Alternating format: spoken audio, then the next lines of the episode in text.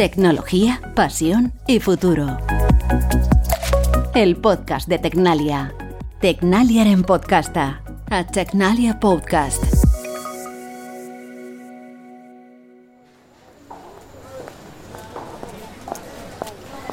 La vocación puede surgir a edad muy temprana y por circunstancias muy diversas.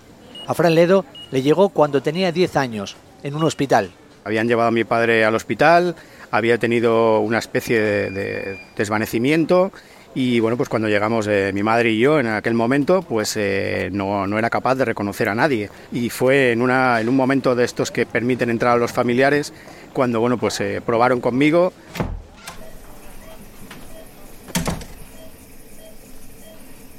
Yo entré y, bueno, pues eh, recuerdo que, estaba tomándose un vaso de, agua, supongo, con, con, un medicamento.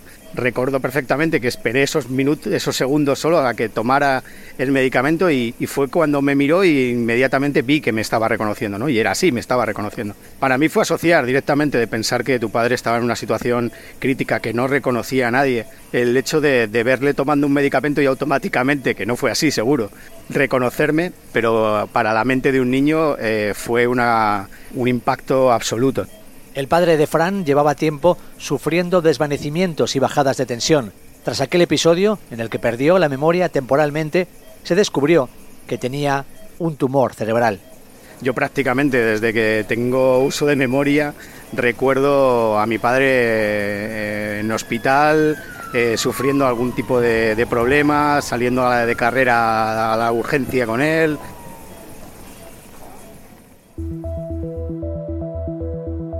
Eran los años 80. Al padre de Fran le operaron. Estuvo seis meses ingresado y regresó a casa delgado y con una gran cicatriz en la cabeza, algo que causó un impacto en la forma de ver la vida que tenía Fran y en su futuro. La verdad es que eso sí que marcó una vocación que, a lo mejor podía haber ido por este ámbito de la salud, de la medicina directamente, ¿no? Pero lo cierto es que desde muy pronto y con esta experiencia, pues eh, yo percibía ¿no? que, la necesidad de, que alguien se pudiera recuperar con un tratamiento, ¿no? con una pastilla, con un medicamento.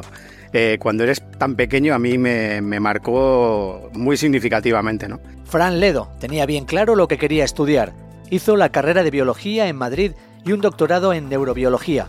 Después de trabajar muchos años en empresas farmacéuticas, en 2021 recaló en el Centro de Investigación Aplicada y Desarrollo Tecnológico, Tecnalia, donde es responsable de negocio de Pharmalab. En este episodio, Fran nos va a contar cómo se crea un medicamento, cuáles son los avances más importantes en este campo y lo que nos espera en el futuro. Soy Luis Blanco, periodista, y esto es Tecnología, Pasión y futuro.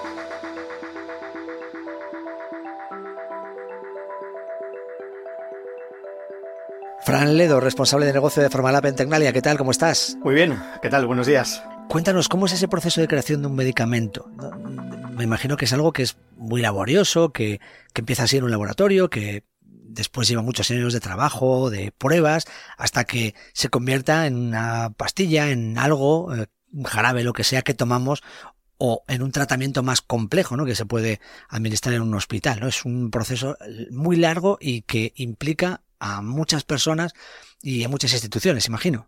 Sí, efectivamente, Luis. El proceso de, generar un nuevo fármaco como una nueva molécula, una nueva entidad química que, que desde ese diseño de molécula llegue luego finalmente a un medicamento es un proceso tremendamente largo, tremendamente costoso, en el que, como bien dices, participan muchas especialidades eh, farmacéuticas, clínicas, biológicas, eh, tecnológicas, de ingeniería, etcétera. ¿no?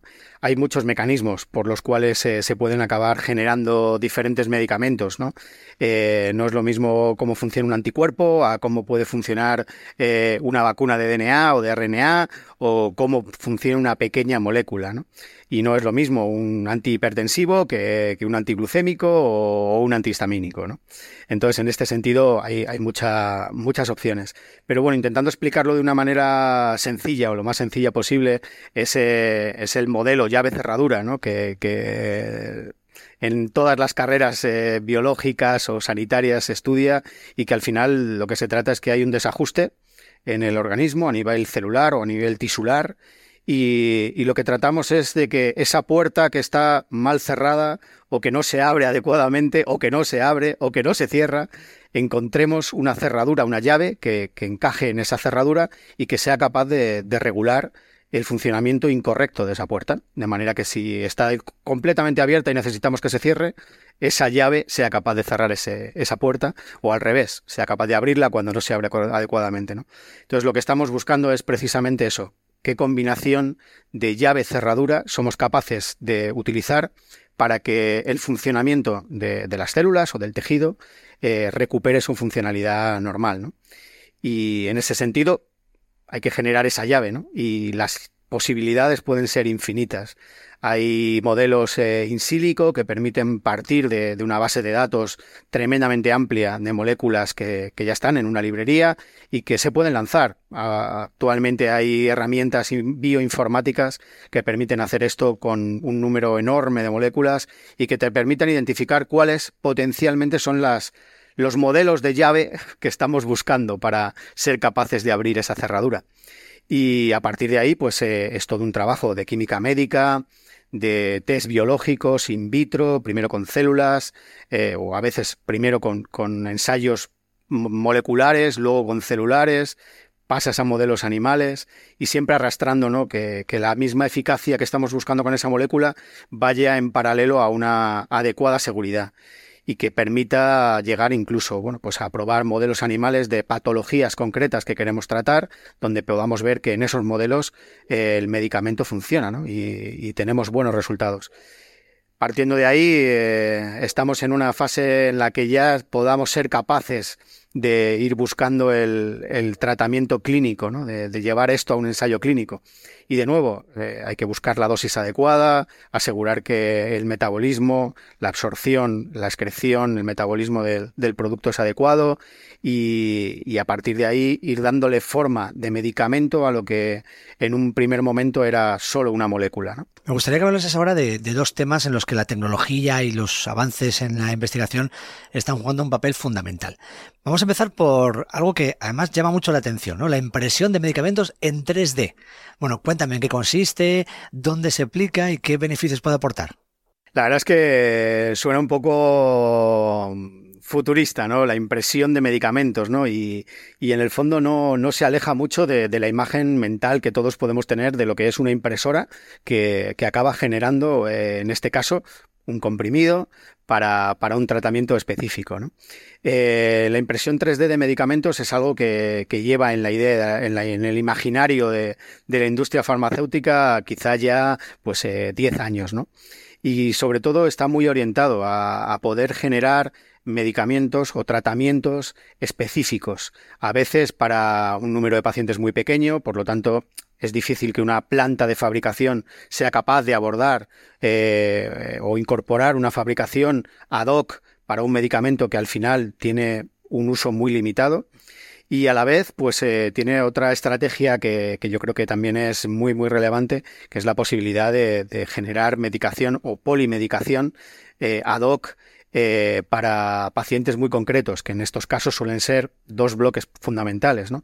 La pediatría, hay veces que los medicamentos están fundamentalmente desarrollados para, para las dosis en adultos y hay programas específicos de, desarrollo pediátrico, pero a veces la forma farmacéutica específica para pediatría pues eh, o tarda más en llegar o finalmente no llega nunca.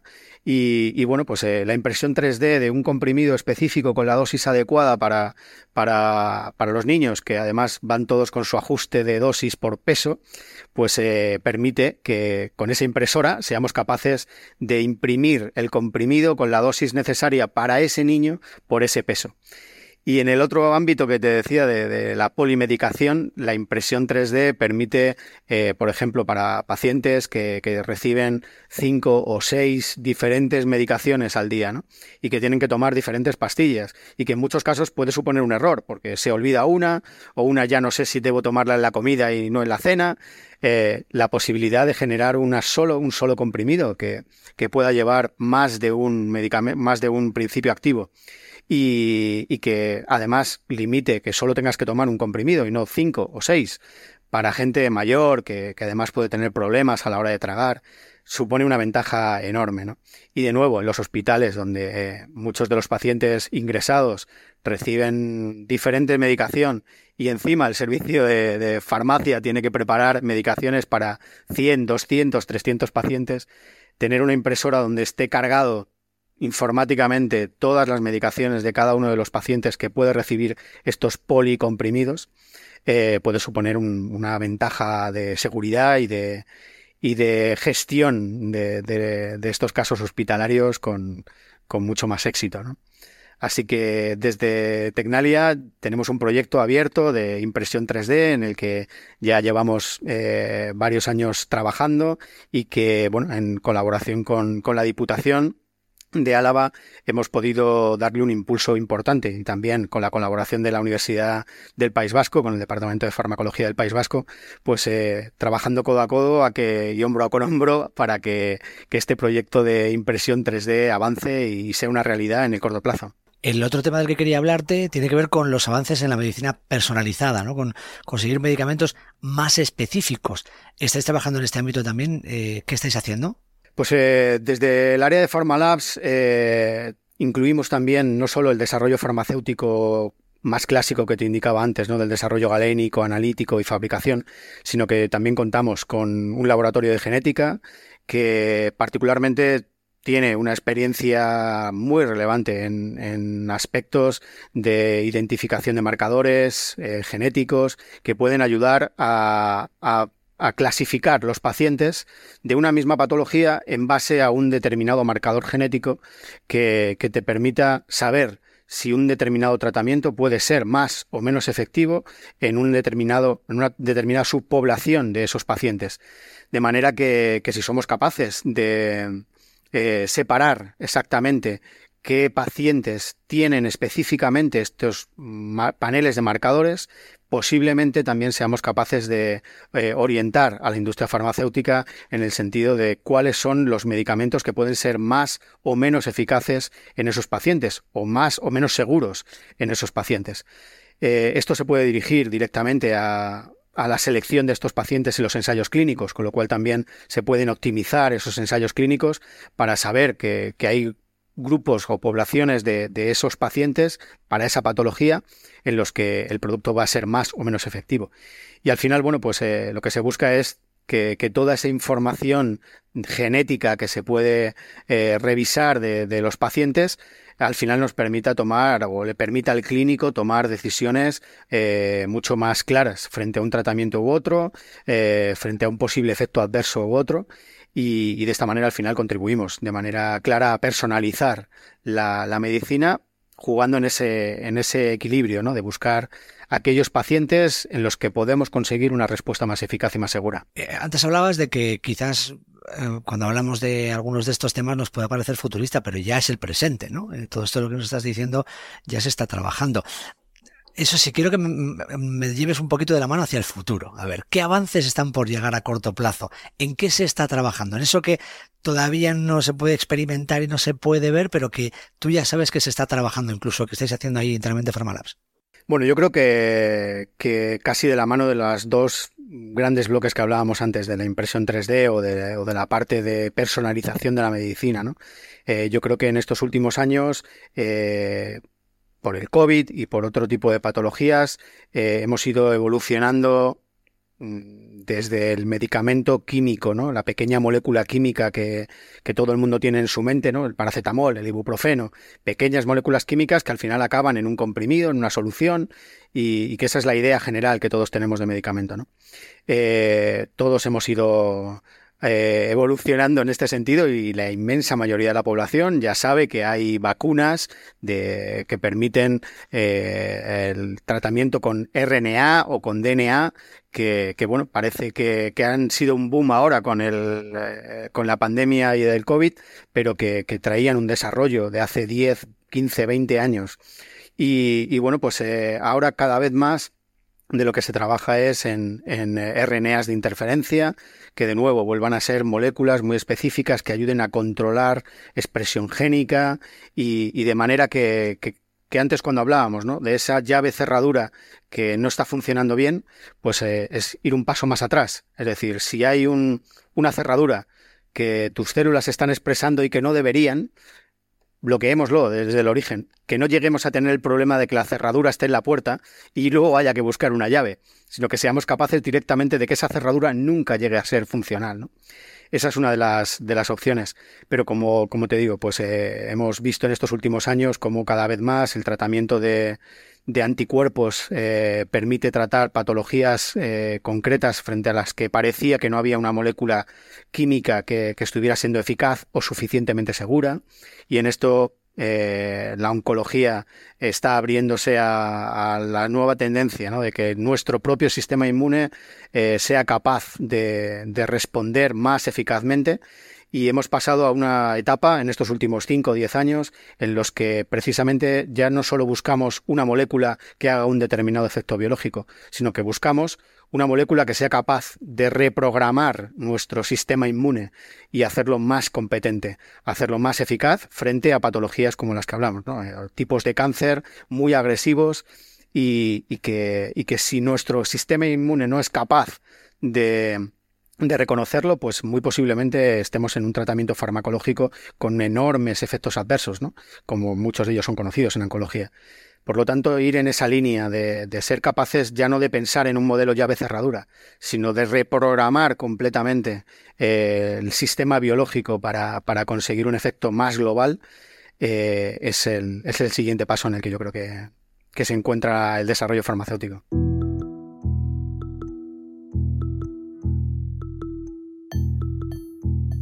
El trabajo de los laboratorios suele estar bastante alejado del ojo de la sociedad, pero lo que sucede en ellos tiene un incuestionable impacto en nosotros, y más cuando hablamos de dolencias o enfermedades. Fran y su equipo son muy conscientes de ello y es lo que les mueve cada día. Lo cierto es que, cuando tenemos un problema médico, a veces ya sea muy relevante o muy pequeño, nos supone una incomodidad enorme desde el moco que, tenemos en un proceso alérgico hasta cuando piensas que tienes una afección que, puede acabar con tu vida.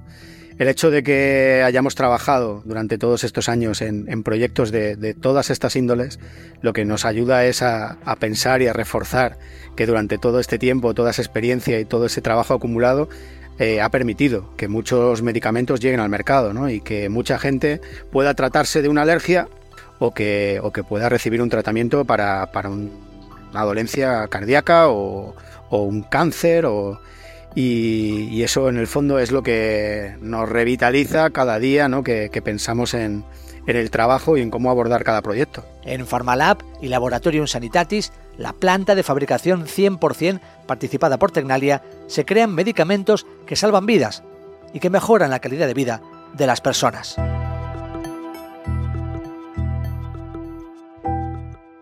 Fran, te quiero preguntar ahora por cómo es el trabajo en Pharmalab de Tecnalia, qué tipo de profesionales y qué equipo forma eh, Pharmalab, cuántas personas están. Pues mira, dentro de nuestro equipo eh, somos aproximadamente 60 personas dentro de este área de Tecnalia. Y, bueno, pues eh, básicamente, como te decía antes, el desarrollo de medicamentos supone la participación de, muchas disciplinas. Eh, entonces contamos con, farmacéuticos, contamos con, biólogos y sobre todo también con, mucho personal técnico vinculado al desarrollo analítico y, de técnicas analíticas. Con lo cual, bueno, pues al final eh, es un equipo de, aproximadamente esos 60 personas, eh, todas ellas con una enorme experiencia en el ámbito del desarrollo farmacéutico, eh, todos los que estamos en Pharmalabs creo que llevamos eh, prácticamente más de 15 años trabajando en estos proyectos de desarrollo farmacéutico ¿no? y trabajando en, diferentes formatos de, producto farmacéutico, desde comprimidos a semisólidos, a soluciones líquidas. Por lo tanto, bueno, pues creo que, que Pharmalab cuenta con, con un equipo de profesionales que aparte de esa experiencia eh, técnica y teórica, pues eh, han trabajado en, numerosos proyectos para muchos clientes eh, y siempre buscando la, excelencia, tanto para el, producto que pueda ser desarrollado para, para el mercado español como para, para toda Europa. Al final, los requisitos de, calidad son, son los mismos, ¿no?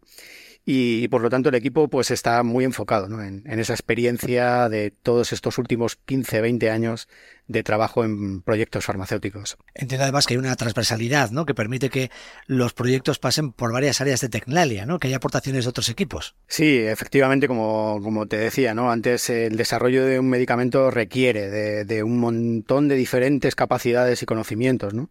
Eh, nosotros dentro de Pharmalab eh, estamos hablando de, de esa parte de ya conocemos la molécula, podemos intentar desarrollar una fórmula y llevarlo hasta la fabricación, pero en muchas ocasiones eh, poder contar con la experiencia que tienen otras áreas de, de Pharmalab, ya sea en alimentaria, ya sea en tecnologías de biomateriales, eh, etcétera, nos ayudan mucho a, ser capaces de, hacer proyectos más globales en los que seamos capaces de sumar otros puntos de vista que no son puramente farmacéuticos y, que, pueden acabar en, en otros proyectos que puedan ser medical device, que puedan ser suplementos nutricionales y que al final van encaminados al mismo objetivo, ¿no? Eh, ser capaces de paliar los efectos de una determinada patología o, sintomatología que, el mercado necesita eh, suplir. Vamos a hablar también un poco más dentro de este equipo de, de Pharmalab y de cómo es el trabajo, mm, de las aportaciones que pueden llegar desde fuera de Tecnalia también, porque eh, hay